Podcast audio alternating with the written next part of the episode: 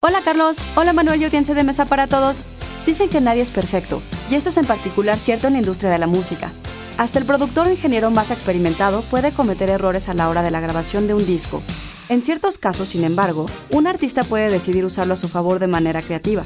Escuchen. Institute. Masterpiece Your Life.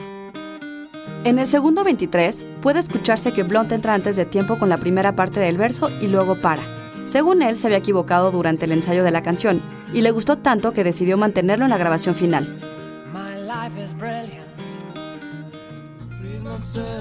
Kurt Cobain era reconocido por su estilo peculiar de grabación. No le gustaba hacer muchas tomas de la misma parte de una canción, sino que iba al estudio cuando estaba inspirado y le gustaba que quedara crudo y a la primera. En la canción Polly se nota cómo en el segundo verso Kurt canta la primera frase antes de tiempo y entonces entra el verso completo.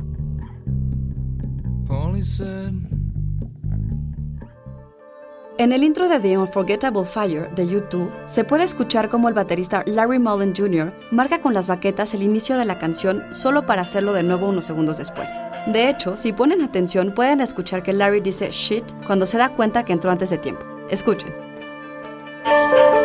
Son este tipo de errores los que conservan la espontaneidad y la crudeza de las grabaciones y que les dan un toque más humano. Texto original de Héctor Iglesias. Guión de Antonio Camarillo. Yo soy Ana Goyenechea y nos escuchamos en la próxima cápsula SAE.